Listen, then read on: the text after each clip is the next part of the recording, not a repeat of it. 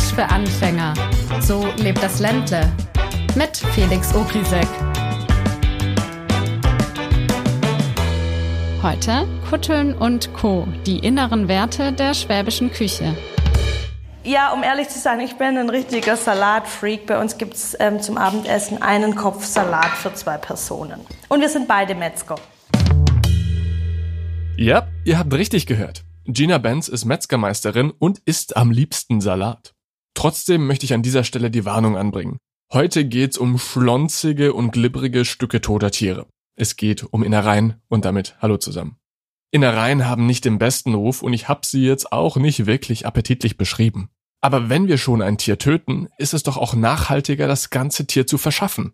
Das dachte sich auch Gina Benz, deshalb vertreibt sie in der Benz Feinkostmanufaktur in Köngen nicht nur Wurst und Fleisch, sondern auch Kutteln aus der Dose. Und wie die hergestellt werden, lernen wir heute. Dafür müssen wir uns kurz umziehen, unsere Hygienekleidung anlegen und dann können wir starten in der Produktion.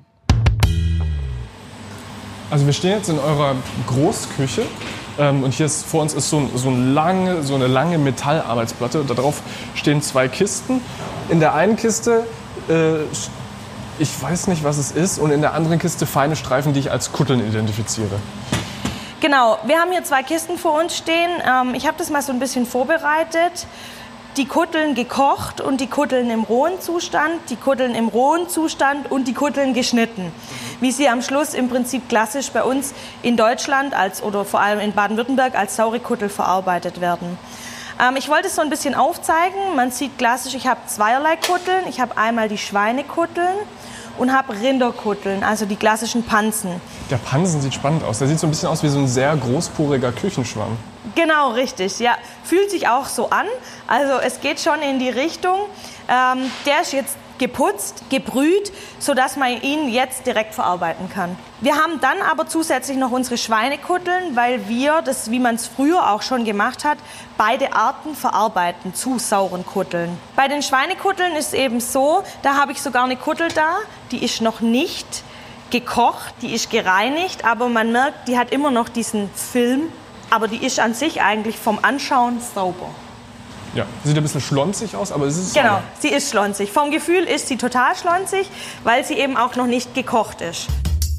Ich hoffe, ihr seid noch dran und es ist euch nicht zu ekelhaft. Aber auch sowas gehört eben zur Lebensmittelverarbeitung dazu. Und jetzt haben wir die ganze Zeit über saure Kutteln gesprochen, haben sie beschrieben, also so schwammartig, aber was ist das eigentlich für ein Organ? Klassisch ist der Magen eines Schweins, eines Rindes, genau und der wird verarbeitet als Kuttel. Was gehört denn noch zu den Innereien? Zu den Innereien gehört vor allem noch im Schwabenland die Hirnsuppe, die wir klassisch verarbeiten. Ist ein Produkt, wo ich immer wieder auch an Konfirmationen brauche, was ja ganz schön ist. Also das soll ja wieder zurückkommen. Ähm, eine Zeit lang hat man das entsorgt. Für uns ist es ein Abfallprodukt gewesen und man muss es wieder aufleben lassen, dass solche Produkte wieder verarbeitet werden. Es gibt noch weitere Metzger, die da noch Lunge und Herz verarbeiten. Nur leider ist es einfach in dem Segment so, da haben wir noch nicht die Abnehmer. Oder nicht mehr die Abnehmer. Weil ähm, das dann doch eher die ältere Bevölkerung bei uns in Baden-Württemberg ist. Ich wollte gerade sagen, also diese, diese Kutteln, die sind irgendwie so ein bisschen gummiartig mit so leichten Borsten. Und das ist jetzt nichts, wo ich auf den ersten Blick sagen würde, mh, mm, lecker.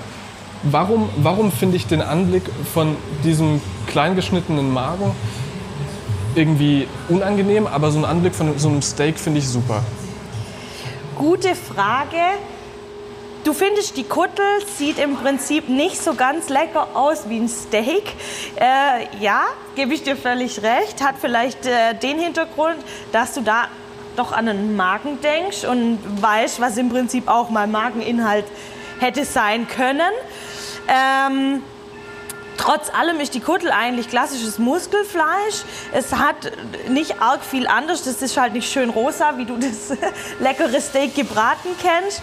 Aber vom Geschmack, vom Biss haben wir eigentlich ein ganz feines Produkt, was klassisch auch wieder häufig in der Sternegastronomie verarbeitet wird, ähm, weil es einfach auch geschmacklich was sehr Gutes ist. Es ist nicht geschmacksneutral, es hat einen schönen fleischigen Geschmack und durch die Soße, die wir nachher dahin kreieren, wird es eigentlich ein sehr leckeres Essen. Ja. Wer bei Innereien schon mit den Augen rollt, für den wird's jetzt richtig hart. Wir schalten nämlich noch einen Gang höher und beschäftigen uns mit abstrusem Essen aus aller Welt. Wobei es ist natürlich eine kulturelle Frage, was man als merkwürdig empfindet und was nicht. Aber schauen wir uns auf dem Globus mal ein bisschen um. Haggis kennen vermutlich die meisten. Das schottische Nationalgericht besteht aus Schafsinnereien. Der Magen wird mit Herz, Nieren und Leber gefüllt. Als Beilage gibt's ganz unspektakulär Kartoffeln. Jetzt kommen aber die Klopper. Auf den Philippinen gilt Balut als Delikatesse. Und das ist wirklich, sagen wir mal, speziell. Man nimmt ein Entenei, brütet es an, bis sich der Entenembryo ausbildet und dann wird das Ei gekocht und gegessen. Und zwar wortwörtlich mit Haut und Haar. Weiter geht's nach Südamerika. Hier werden ganz possierliche Tierchen verspeist, nämlich Meerschweinchen. Die hängen dann wie sehr kleine Spanferkel am Spieß. So ist das eben mit den Essgewohnheiten. Hier werden Meerschweinchen gestreichelt, dort werden sie gekaut. In diesem Sinne, Mahlzeit. Das war unser kleiner kulinarischer Weltspiegel und auch wenn wir da vielleicht zusammenzucken, woanders mögen's die Leute. Aber zurück zu den Kutteln. Gina verrät jetzt, wie man das Gericht zubereitet, da bekommt ihr dann auch schon mal so eine grobe Idee, wo es geschmacklich dann hingehen soll. Wir beginnen jetzt im Prinzip dass wir die Soße kochen. So fangen wir an. Und dann kommen klassisch die Kutteln in die Soße und werden da nochmal für circa 45 Minuten gegart. Wir haben frische äh, Lorbeerblätter, wir haben Wacholderbeeren da, die nachher in die Soße kommen. Wir haben frisch geschnittene Zwiebeln, ganz wichtig. Ähm, wir verwenden ein bisschen Tomatenmark, verschiedene Gewürze, alles verrate ich euch dann doch auch nicht. Ähm, es kommt Salz, Pfeffer, ganz klar zum Abrunden. Es kommt ein Hauch Zucker rein. So hat es meine Oma gemacht. Ich habe das Rezept von meiner, wirklich von meiner Großmutter übernommen. Ähm, es kommt ein Rotwein rein und dann ganz klassisch der Essig. Der Essig muss stimmen und der Essig muss am Schluss ausgewogen sein. Das ist so ein bisschen die Kunst an der sauren Kuttel. Also oft sage ich, ähm, es ist ähnlich wie bei einer Bolognese. Man fängt an mit Zwiebeln, dann macht man weiter mit ähm, seinem Hackfleisch und dann kommt Tomatenmark und dann wird es aufgegossen mit Soßen und Gewürzen und dann lässt man es eine schöne Weile kochen. So machen wir das ähnlich, nur dass das Fleisch nicht angebraten wird bei der Kuttel, sondern einfach nur die Kuttel wird am Schluss in die fertige Soße gegeben und gekocht. Okay, an der Stelle skippen wir jetzt mal ein bisschen. Für die Soße braucht man nämlich echt viel Zeit. Aber Zutaten und das Prozedere hat Gina uns ja verraten. Wir steigen jetzt an der Stelle wieder ein, wo Gina und ich uns über einen großen dampfenden Topf voller Soße beugen und eine kleine Lagebesprechung machen.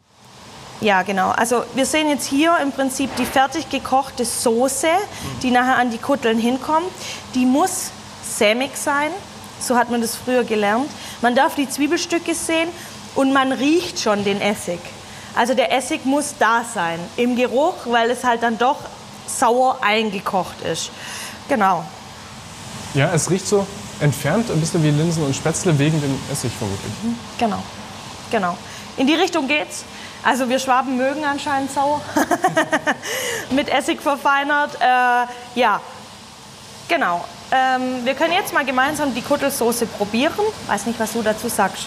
Ich bin gespannt. Also äh, es, es, riecht schon gut. Aber ich habe das tatsächlich noch nie, noch nie probiert.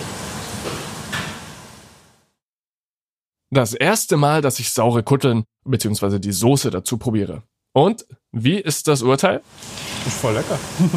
voll lecker, ja. ja. Also es gibt auch viele, das sind wieder die jungen Menschen, die mhm. lieben diese Soße, tunken die gern mal mit Brot. Ja. Ähm, und die Kuttel lassen sie auch mal nebendran liegen, ist aber nicht Sinn der Sache, sondern insgesamt dieses ganzheitliche Produkt ist ein sehr leckeres Produkt. Ja, also ich würde behaupten, wer Linse und Spätzle mag, auch das. Definitiv, ja. Naja, ich kann die Leute voll verstehen, wenn sie nur das Brot in die Soße tunken. Die ist schon echt lecker. Probiert das gerne auch mal aus. Bei der Soße ist es auch so, wir verarbeiten, und das habe ich auch von meiner Großmutter, die hat immer im Kühlschrank eine Rinderbrühe gehabt. Also die hat die klassisch angesetzt mit Knochen und hat die dann für ihre verschiedenen Soßen, Suppen, wie auch immer verwendet. Und so haben wir das auch angefangen. Weil wir natürlich ja irgendwie für die Grundmasse brauchen wir was, dass es überhaupt mal diese Menge ergibt, um dann eine Soße draus zu kochen. Und wir haben halt angefangen, dass wir gesagt haben, okay, was haben wir noch als Abfallprodukt ist immer das falsche Wort, weil wir schlachten ja ein Tier, um es zu verarbeiten.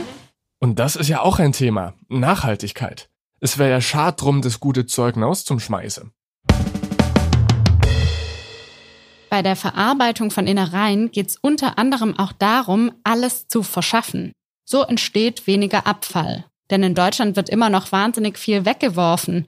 Je nach Schätzung landen jedes Jahr zwischen 12 und 18 Millionen Tonnen Lebensmittel im Müll.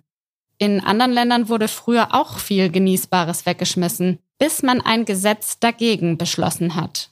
In Frankreich zum Beispiel ist es seit 2016 verboten, brauchbares Essen wegzuwerfen. Seitdem steht den Tafelläden deutlich mehr aus den Supermärkten zur Verfügung. In Deutschland ist die Lage etwas komplizierter. Solange ein Supermarkt das Lebensmittel mit gültigem Mindesthaltbarkeitsdatum verkauft, ist nicht er haftbar, sondern der Hersteller. Nach Ablauf des MHD ist allerdings die Instanz haftbar, die das Lebensmittel in den Verkehr bringt, also wiederum der Supermarkt. Und den Schuh will sich natürlich niemand anziehen. Hm, weniger wegwerfen ist erstrebenswert und äh, diese Mischung aus Genuss und Nachhaltigkeit war auch das, was Gina letztendlich zu ihrem Beruf geführt hat.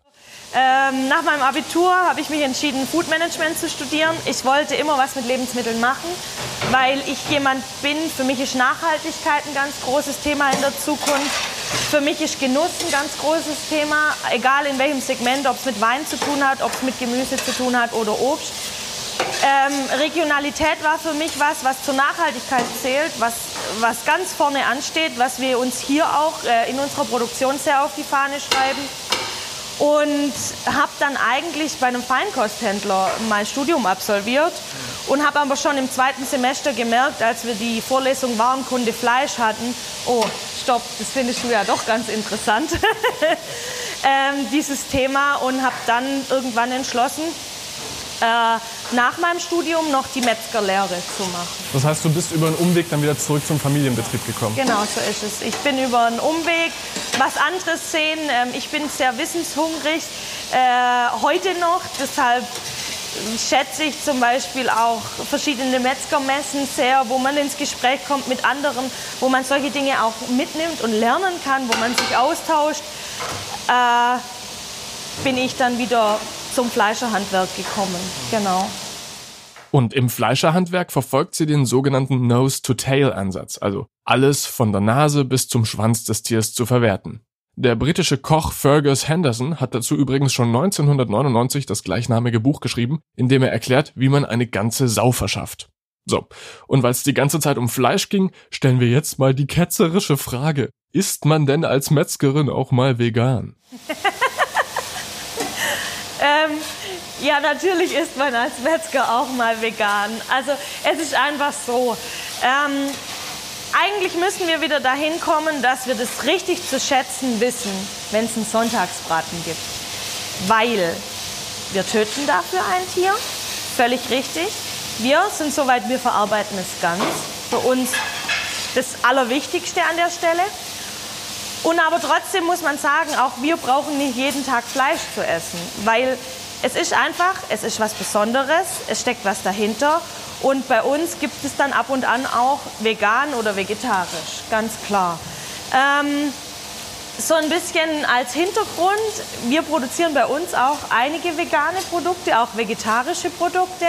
Ist es die Maultasche, sind es am, am Schluss äh, ein Ratatouille-Gemüse, oder hausgemachte Falafeln. Hat den Hintergrund, wir wollen dieses Segment bedienen, weil wir finden es selber sehr wichtig, dass es einfach Tage gibt, wo man auch fleischlos ist. Ähm, so ein bisschen der andere Hintergrund ist, man kann vegane und vegetarische Gerichte sehr, sehr gut aus regionalen Zutaten herstellen. Und das ist sowas, wo wir uns wieder besonders machen. Okay, klar soweit. Aber ich bin mir sicher, das Lieblingsessen muss irgendwas mit Fleisch sein. Deshalb habe ich einfach mal nachgefragt, als wir uns gerade zum Kuttelnessen versammelt haben. Salat. also ja, um ehrlich zu sein, ich bin ein richtiger Salatfreak. Bei uns gibt es ähm, zum Abendessen einen Kopf Salat für zwei Personen. Und wir sind beide Metzger. ähm, ja, und ich muss dazu sagen, ich esse sehr, sehr gerne zum Beispiel noch so ein ganz klassisches Schweinekotelett, wie man es von früher kennt, was es ganz selten noch gibt. Also wir müssen mal ganz kurz vorstellen. Ich bin ja nicht allein hier. Ann-Kathrin ist da, Norman ist da und Marian ist da. Das ist unser Team, mit dem wir heute zu Gina gekommen sind. Und alle haben jetzt einen Teller mit äh, Kutteln vor sich. Und ich würde sagen, wir probieren jetzt einfach mal. Ja.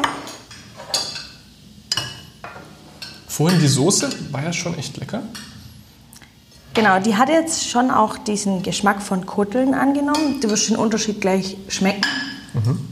Wie man merkt, die Kuttel ist sehr weich im Biss ähm, und hat nicht mehr diese Konsistenz, wie man vorher gedacht hätte. Ja, und durch die Säure, die Zwiebeln, ist eigentlich eine super Sache, ja. Marian hat gerade, Marian, unser Tonmann, hat gerade nebenbei schon ein, ein überraschendes mm, lecker von sich gegeben. Ich muss sagen, es ist weniger sauer, als ich es jetzt erwartet hatte. Das ist angenehm mild, ja. Und die Kutteln haben so eine, so eine eigenartig ja, zarte Konsistenz. Also wir haben die ja vorhin angefasst und da waren die noch richtig gummiartig. Genau. Liebe Gina, danke, dass wir dir beim Kochen über die Schultern schauen durften. Sehr gerne. Danke. Also es ist ja so, Innereien müssen schnell verarbeitet werden. Deshalb waren wir sehr früh bei Gina und haben dann zusammen so gegen 10 Uhr ungefähr saure Kutteln gefrühstückt. Das würde ich euch jetzt nicht raten. Das war das ungewöhnlichste Frühstück, das ich je hatte, da bin ich mir sicher. Aber ich rate euch mal abends an einem regnerischen Herbsttag Kutteln und Bratkartoffeln zu essen. Das kann richtig lecker sein. Auch wenn das Wort Kutteln jetzt nicht so malerisch klingt. Das gilt übrigens auch für sogenannte Nonnefürzle. Ja, den Namen gibt's wirklich. Das ist auch was zu essen und hat nichts mit Blähungen zu tun. Der Kollege Simon Rilling von der Stuttgarter Zeitung hat mal die kuriosen Bezeichnungen schwäbischer Gerichte erklärt. Den Link dazu packe ich euch unten in die Show Notes. Das war's für heute. Vielen Dank fürs Zuhören und bis zum nächsten Mal. Ade. Das war Schwäbisch für Anfänger. So lebt das Lente. Hört euch auch die weiteren Folgen bei Apple Podcasts und bei Spotify an.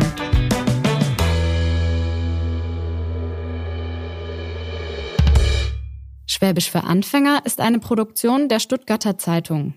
Redaktion Felix Ogrisek, Produktion Marian Hepp, Sprecherin Hanna Spanhiel.